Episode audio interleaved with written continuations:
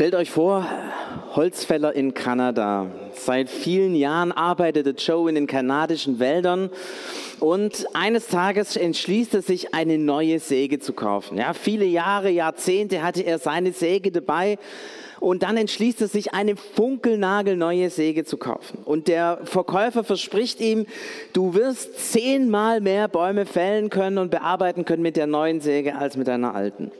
Der Joe ist natürlich begeistert und ähm, es äh, zwei Tage, drei Tage später kommt er zurück zu dem Verkäufer und sagt, also irgendwie funktioniert nicht. Das ist so anstrengend und ähm, ich habe ich hab nicht mehr geschafft als, als mit der alten Säge. Und dann sagt der Verkäufer, naja, du musst dich vielleicht noch mal ein bisschen mehr anstrengen, hau mal, gib mal, gib mal richtig Gas. Ein paar Tage später kommt wieder, okay, okay, okay. Also ich habe alles gegeben, was ich konnte. Ich habe doppelt so viele Bäume gefällt und bearbeitet, aber mehr geht beim besten Willen nicht. Ich kann nicht noch mehr arbeiten. Und dann sagt der Verkäufer, ja, dann bring doch nächstes Mal die Säge mit.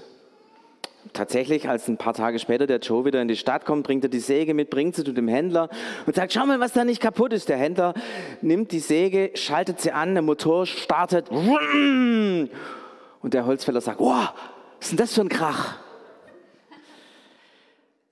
Alter Witz, den jeder kennt wahrscheinlich, aber ähm, ein bisschen so Thema Gottesdienst und Gebet. Eigentlich kennt es jeder so und ähm, jeder, jeder arbeitet damit, aber manchmal stellen wir fest, hm, es könnte vielleicht doch noch irgendwo so einen, so einen Knopf geben oder irgendwie was geben, was uns nochmal hilft, tatsächlich besser zu verstehen, wie, wie, wie kann es nochmal dynamischer sein, wie kann es nochmal mehr Kraft bekommen, wie kann es nochmal mehr Auswirkungen haben. Deswegen wollen wir heute tatsächlich reden über Gebet im Gottesdienst, obwohl wahrscheinlich die meisten denken, das ist ja ganz einfach. Ja, die Andrea hat es vorher gemacht und es hat auch funktioniert. So, ähm, brauchen wir nicht drüber reden, können wir alle. Ja, aber vielleicht gibt es eben doch diesen einen Schalter, der aus dem Funktionieren ein richtig gut Funktionieren macht oder sogar dafür sorgt, dass es doppelt so viel bringt oder vielleicht sogar zehnmal so viel bringt. Das wäre ja mega. Es gibt so verschiedene Elemente und ich möchte euch gerne vorstellen. Das eine habe ich, ich habe hier schon mal die Elemente hier draufgeschrieben, dass Gebet eigentlich im Gottesdienst alles sein kann. Es gibt das Gebet vor dem Gottesdienst. Also wir hier im Gottesdienst und auch die Lobpreiser, die beten immer vor dem Gottesdienst und ich denke, das ist eine ganz wichtige Sache. Es gibt den Lobpreis, ähm, da haben wir letztes Mal oder vor, vorletztes Mal schon mal drüber geredet, aber es ist ja auch eine Form von Gebet. Es gibt so Fürbittegebet ähm, und es gibt dann hier bei uns im Gottesdienst eben auch die Möglichkeit, persönlich für sich beten zu lassen. In der Regel während der Lobpreiszeit, also heute auch, aber in der Regel vorher, heute äh, dann eben nach der, ähm, nach der Predigt in der Zeit, wo wir Abendmahl feiern. Das sind also die Elemente ähm, oder die, die Orte, wo Gebet vorkommt. Und ich merke, man kann mit diesen Elementen ganz unterschiedlich umgehen. Ich würde mal unterscheiden zwischen einem eher aktiven Gebrauch oder einem eher passiven.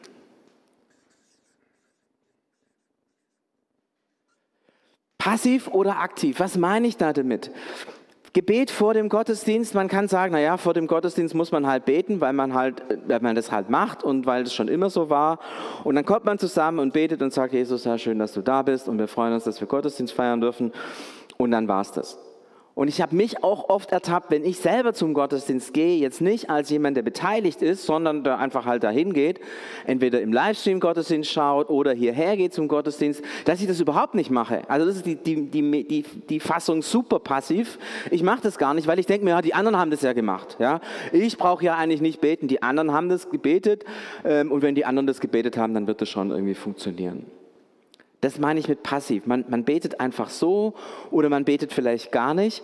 Aber es ist nicht so dieses, hm, aktiv beten würde ja bedeuten, ich freue mich, dass wir Gottesdienst feiern können. Und ich sage es Gott, ich freue mich, dass ich dir begegnen kann. Und ich investiere Glauben in den Gottesdienst. Ich investiere Glauben dahingehend, dass es nicht ein Gottesdienst ist von 52 im Jahr, ja, kann man ja sagen, 52 Mal wird Gottesdienst gefeiert. Das ist nicht so wichtig, was in dem einen Gottesdienst passiert und es ist nicht so wichtig, was da geschieht und hat keine Auswirkungen, keine Bedeutung. wenn dieses Mal der Gottesdienst daneben geht, ist nicht schlimm, nächstes Mal gibt es auch wieder einen Gottesdienst und so. Oder wenn man sagt, nee, ich wünsche mir, dass der Heilige Geist hier im Gottesdienst wirkt, dass er heute und hier Menschen berührt, anrührt, dass es Schuld vergibt, Menschen freispricht, Menschen Begeisterung schenkt, Menschen Freude schenkt, etwas Altes hilft, Menschen abzugeben und etwas Neues beginnen zu können. Dass dieser Gottesdienst tatsächlich so ein Kairos-Moment ist, an dem Gott wirklich handelt. Aber das würde ja bedeuten, wenn man so betet, dass man Glaube investieren muss. Und Glaube investieren ist immer, ist immer so ein bisschen mit Anstrengung verbunden. Ja, ich, ich, ich muss sagen, okay, ich, ich wünsche mir wirklich, und Jesus, bitte mach doch wirklich, ja, es ist bei mir oft so, dass ich das nicht mache, ganz ehrlich.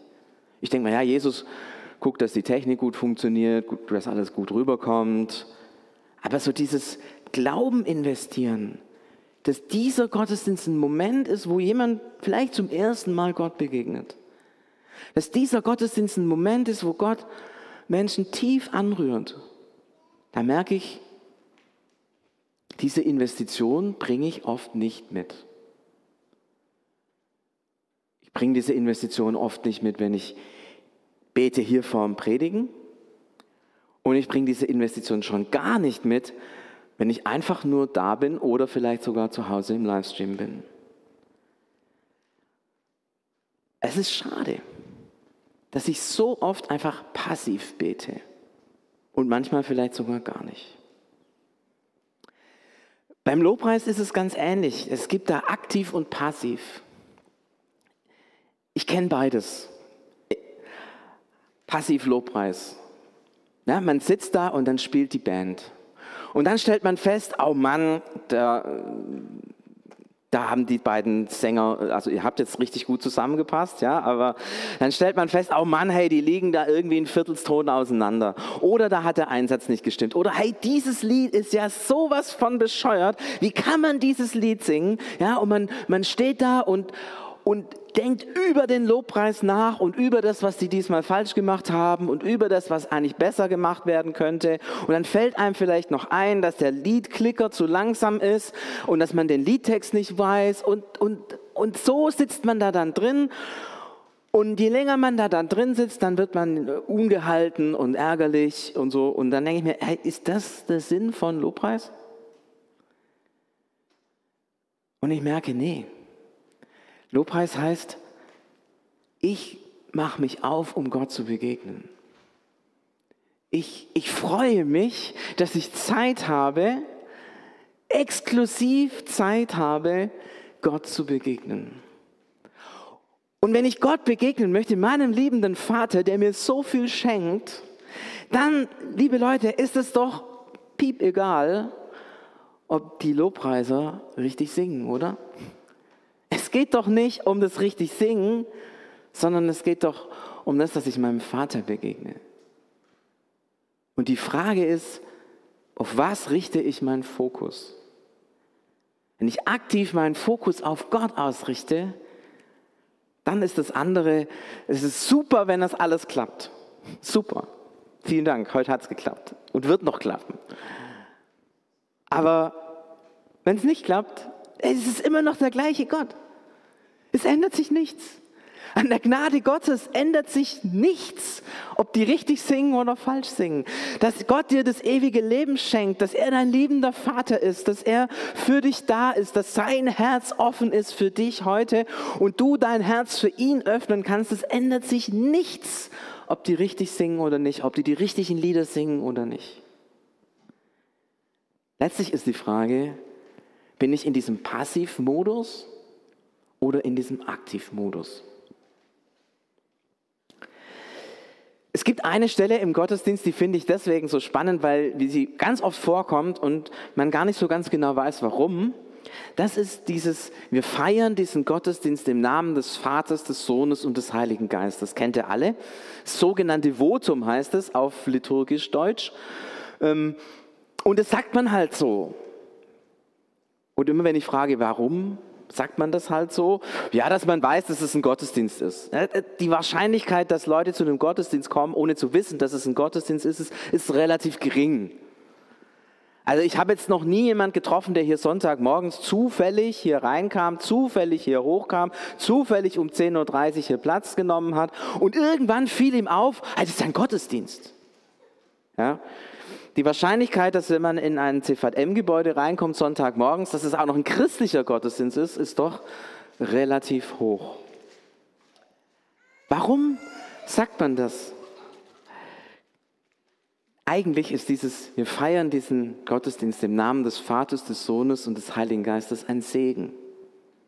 Das ist genau wie der Segen am Ende des Gottesdienstes. Das ist der Moment, wo alle innehalten und sagen, jetzt segnen wir uns. Und ich merke so bei mir, ich sitze da drin und der, der äh, Moderator, die Moderatorin sagt es und ich denke, ja, jetzt ist es halt klar.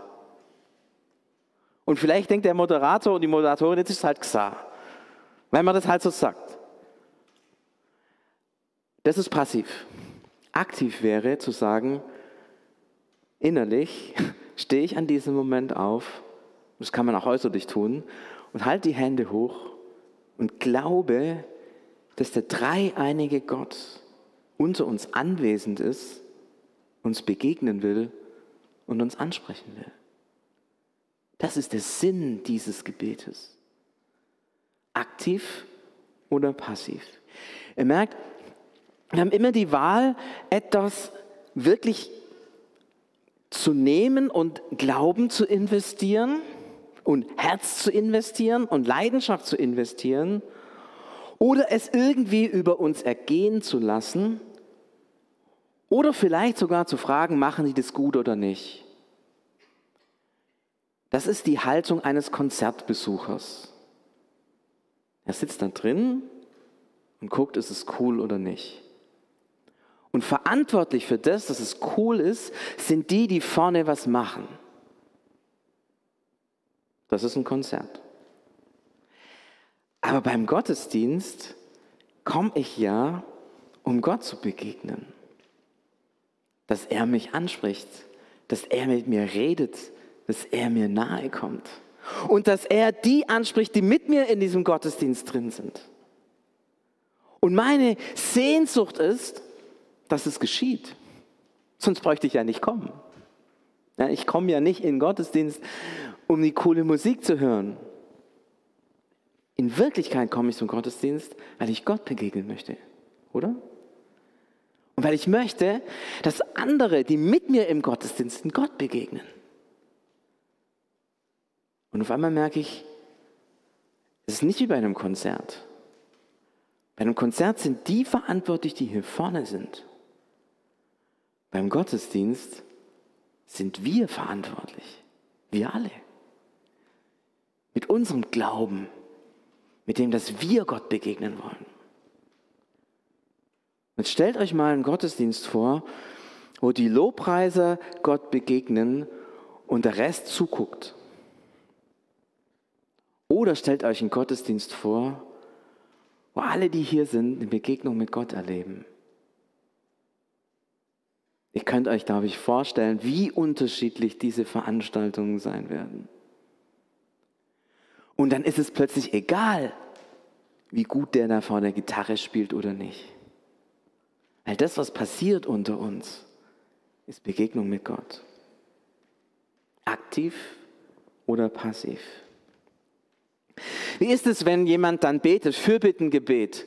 Wisst ihr, Fürbittengebete können richtig cool sein und die können auch richtig blöd sein. Es gibt, ganz ehrlich, ich bin schon ein paar Mal hier im Gottesdienst gesessen und dann hat jemand ein Fürbittegebet gedacht und ich habe gedacht, oh Mann, so ein Mist, denn kann man, so kann man doch nicht beten und das ist vergessen worden und das hätte man so sagen müssen und eigentlich hätte man das ganz anders machen müssen und, und ich denke mir dann immer, hey, wenn du nicht mit einig bist mit dem, was da vorne jemand betet, was hindert dich eigentlich, selber zu beten? Du musst doch nicht mitbeten, wenn hier vorne jemand betet. Natürlich, die, die hier vorne beten, die Lobpreiser, die wollen das schon so machen. Die bemühen sich wirklich ernsthaft, einen Raum zu eröffnen, wo viele mit ihrem Gebet sich einbringen können. Das ist das Ziel von allen denen hier, die hier vorne stehen, von denen die Moderation machen, von denen die Lobpreis machen. Das ist das Ziel. Aber wisst ihr, bei uns Menschen ist es so, nicht immer klappt es mit unseren Zielen. Nicht immer kriegen wir das hin. Manchmal machen wir es einfach falsch. Oder sind schlecht vorbereitet oder sind nicht konzentriert genug oder nicht wach genug oder haben Kopfweh oder was auch immer. Passiert alles. Betest du mit? Betest du wirklich mit? Geht es darum, selber zu beten? In dieser Zeit nach dem Gottesdienst? Nach der Predigt? Geht es darum, für dich auch zu beten? Was, was erwartet dich nächste Woche? Wem begegnest du? Und vielleicht ist es sogar gar nicht so klug, immer zuzuhören, was der hier vorne oder die hier vorne betet. Vielleicht ist es manchmal auch besser zu sagen, ach, der betet schon richtig, ich, ich bete das, was Gott mir jetzt aufs Herz legt. Für meinen Arbeitskollegen, mit dem ich mich letzte Woche gestritten habe. Oder für die Familiensituation, die gerade schwierig ist mit meinen Eltern oder mit meinen Kindern oder mit meinen Geschwistern. Ich möchte euch Mut machen, diese Gebetszeiten aktiv zu nehmen, nicht passiv. Nicht sich reinzuhocken, zu gucken, mal sehen, was der Vorbeter da betet. Das, darum geht es doch gar nicht. Es geht doch darum, dass du mit deinem Vater redest und dass du deinem Vater das sagst, was für dich wichtig ist. Und wenn die hier vorne, die beten, dir dazu helfen, preis den Herrn, mega cool. Und wenn sie es nicht tun, so what? Der Vater im Himmel ändert sich nicht, ob hier vorne gut gebetet wird oder nicht. Du kannst trotzdem beten. Natürlich bemühen wir uns, das gut zu machen. Das ist nicht die Diskussion. Aber die Frage ist, wie nimmst du das für dich? Wir haben hier das große Vorrecht, dass es während dem Gottesdienst die Möglichkeit gibt, für sich selber persönlich beten zu lassen. Und auch das kann man passiv oder aktiv nehmen. Man kann sagen, da gehe ich nur hin, wenn ich was ganz Dringendes habe.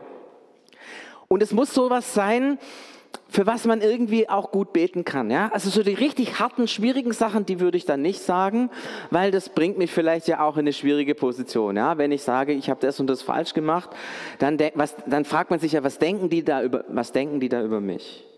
Das heißt, so die ganz harten Sachen macht man wahrscheinlich nicht. Ähm, traut man sich vielleicht auch nicht auch um Heilung zu beten, wenn man krank ist oder wenn Freunde, Bekannte krank sind. Macht man vielleicht auch nicht, wenn man sagt, oh, das ist zu groß, da lassen wir lieber die Finger davon, das ist zu heikel. Und dann gibt es andere Sachen, wo man sagt, naja, das ist ja eigentlich nicht wichtig. Und dann kommt man so auf so die, diese mittleren Sachen, für die man dann halt so betet. Das ist eigentlich, und dann kommen auch wenige Leute, weil die meisten Leute haben irgendwie so, so alltägliche Sachen, die sind nicht wichtig, also meinen wir. Dann kommt man nicht zum Beten und die ganz krassen Sachen kommen auch nicht, weil das ist zu intensiv da, äh, da draußen. Das heißt, man kommt zu, zu, diese, zu diese mittleren Sachen. Und dann kommen natürlich auch wenige Leute, weil wenige Leute diese mittleren Sachen haben. Und irgendwie ist es schade, weil wir so viel dem so viel Kraft nehmen.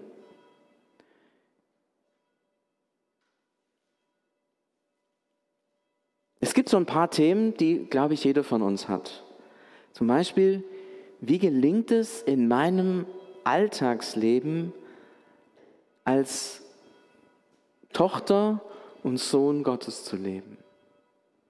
Wie gelingt es mir in meinem alltäglichen Leben, Menschen auf eine natürliche Art zum Glauben einzuladen?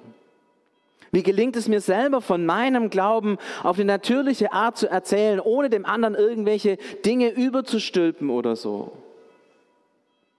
Und ich finde, das sind ganz wichtige Aufgaben. Oder, ich weiß nicht, was du beruflich machst, aber stell dir vor, jemand ist Lehrer und er hat eine schwierige Klasse. Oder jemand hat ein großes Projekt auf der Arbeit nächste Woche. Wäre es nicht mega cool zu sagen, hey, lasst uns jetzt hier im Gottesdienst, wo viele zusammen sind, Glauben gemeinsam investieren in diese Sache, in diese Schulklasse, in diese Familiensituation, in diese Arbeitssituation. Oder in die Frage, wie kann ich selber in dieser Woche im Glauben wachsen? Aber wir, Merkt ihr das? Wir machen das irgendwie nicht, weil wir denken, das ist nicht so wichtig. Das ist ja nur ein kleines Problem. Oder es ist nur eine kleine Frage. Es ist nur was Alltägliches. Und deswegen nutzen wir die Gelegenheit nicht, um füreinander und miteinander zu beten. Und ich möchte euch Mut machen, diese kleinen, diese kleinen Dinge zu sagen. Ja, Gott, der Vater im Himmel hat eine Leidenschaft für meinen Alltag, hat eine Leidenschaft dafür, dass ich wachse im Glauben jeden Tag, dass ich jede Woche einen kleinen Schritt weiterkomme. Und dann ist es doch cool, da dafür miteinander zu beten und gemeinsam Glauben zu investieren, dass das vorangeht. Und auch die großen Sachen. Wo, wenn nicht hier im Miteinander, ist es gut, Glauben zu investieren für die großen Themen unseres Lebens. Um Heilung zu beten, um die großen Krisen zu bebeten. Vielleicht auch mal zu kommen und zu sagen, ich bitte um Vergebung für eine Sache, die ich falsch gemacht habe. Auch da bei diesem persönlichen Gebet merke ich selber bei mir, ich, ich sitze da irgendwie im Sessel. Und nur wenn irgendwas ist, was irgendwie wichtig ist oder vielleicht Notfall oder so, dann, dann, dann bewege ich mich aus diesem Sessel heraus und lass für mich beten. Und eigentlich ist es doch total Quatsch. Eigentlich ist da ein Riesenschatz, eine Riesenchance, dass Gott in mein Leben hineinspricht. Bittet, so wird euch gegeben. Ja? Diese Verheißung haben wir. Wir waren, wir waren jetzt am, äh, im hauptamtlichen Ausflug bei Rittersport. Ja, und da waren wir in diesem Laden drin. Ah, Schokolade satt. Ja? So. Und sogar super Sonderangebote, also sehr günstig. Ja? Und äh, wenn man jetzt in Waldenbuch ist, wenn man in diesem Ding drin ist, wenn man ein bisschen Kleingeld dabei hat, so, ja, dann zu sagen, nee, ich kaufe nichts, das ist mir zu teuer, das brauche ich nicht, ist schon irgendwie ein bisschen schade. Ja? Sondern da muss man sagen, okay, okay, okay, jetzt ist die Gelegenheit, jetzt kann ich Schokolade kaufen. Und eigentlich ist es so, jetzt ist Gottesdienst, jetzt sind Leute bereit zum Gebet, jetzt haben wir hier Lobpreis gemacht, sind in der Atmosphäre des Glaubens beieinander, so, der Schatz liegt da. Und dann sagen wir, hm, Brauchen wir nicht. Also wenn das nächste Mal zur Rittersport fahrt, macht mal diese Übung ganz bewusst. Fahrt zur Rittersport, geht in diesen Laden rein, schaut euch alles ganz genau an, ja, ganz genau. Und dann geht einfach wieder nach Hause. Fahrt heim und denkt zu Hause, ach wie schön wäre das gewesen, ich hätte mir Schokolade gekauft. Dann hättet ihr ungefähr das Gefühl, das vielleicht Gott hat. Wenn er sagt, hey, ich bin hier und ich will euch beschenken. Hey, ihr braucht nicht einfach gehen. Ich habe doch was. Ein Schatz für dich. Ich merke, bei all diesen Gebetsformen haben wir die Wahl zwischen aktiv oder passiv.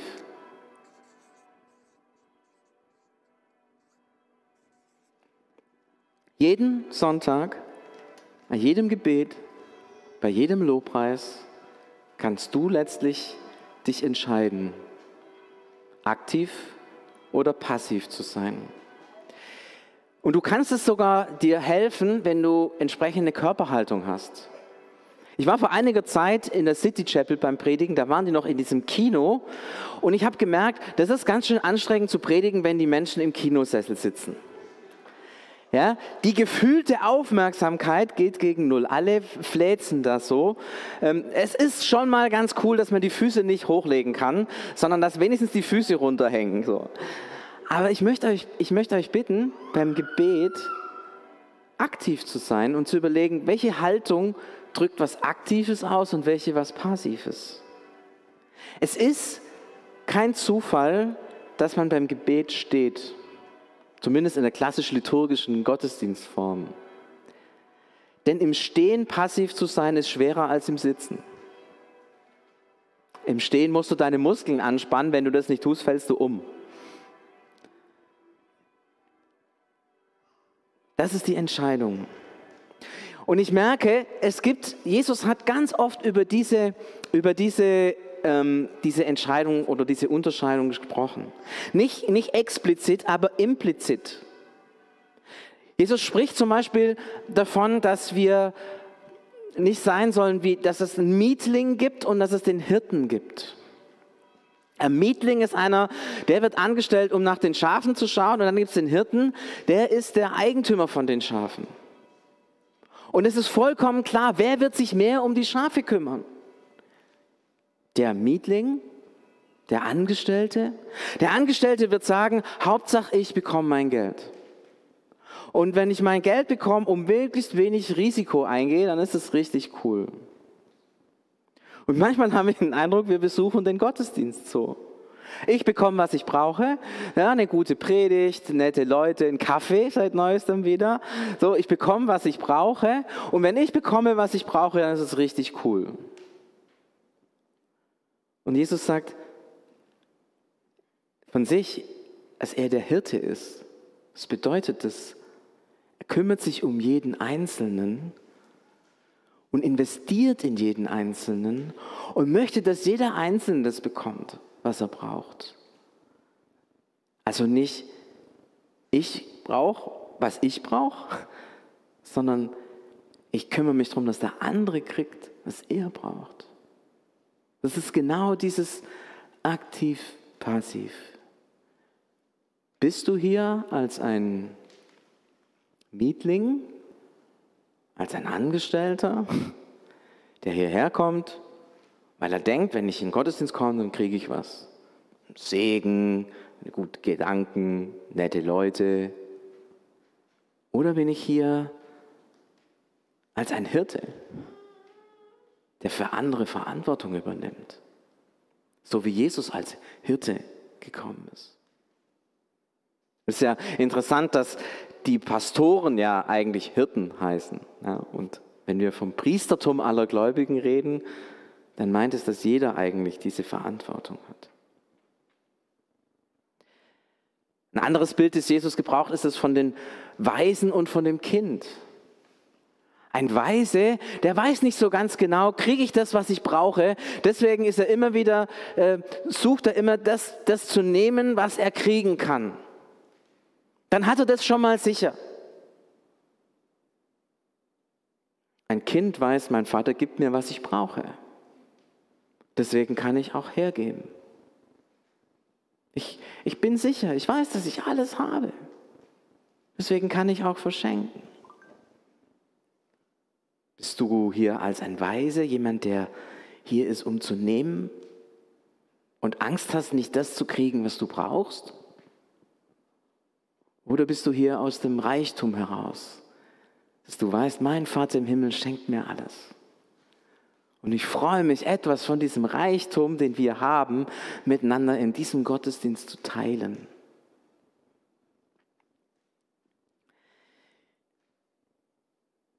Mir ist die Geschichte von Zachäus eingefallen. Zachäus am Anfang, dieser kleine Mann, der versucht hat, so viel Geld wie möglich zu raffen.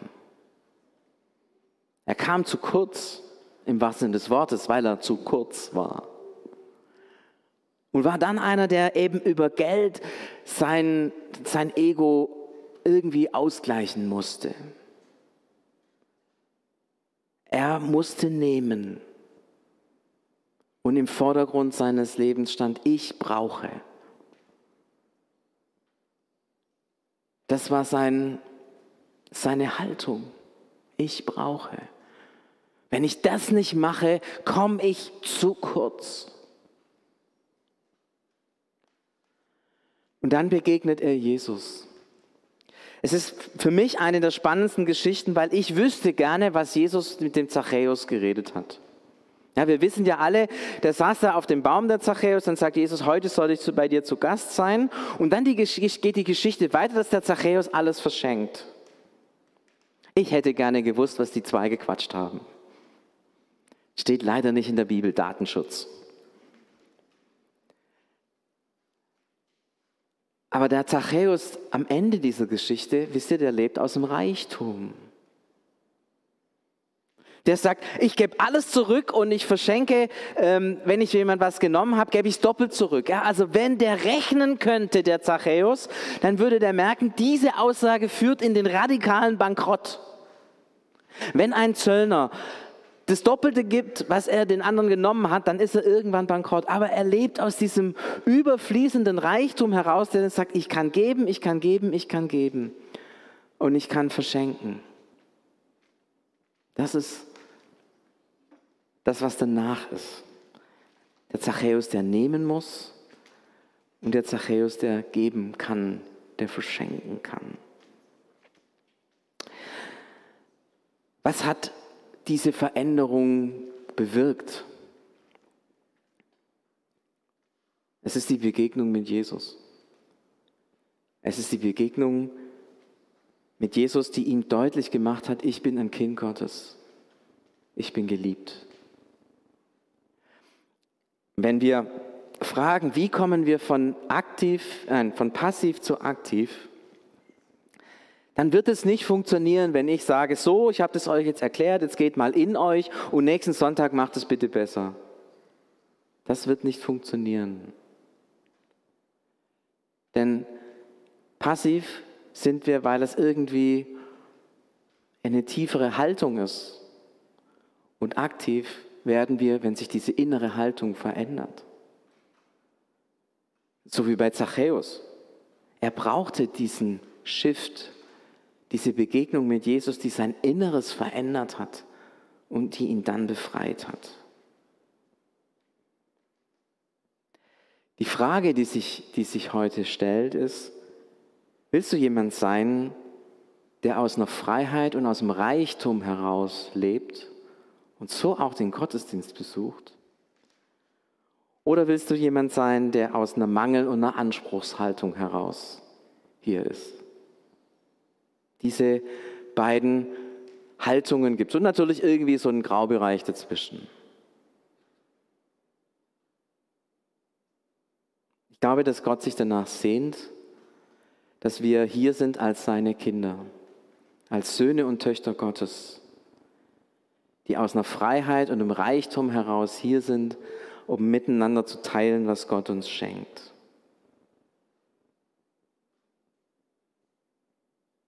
Aber vielleicht merkst du jetzt bei dir,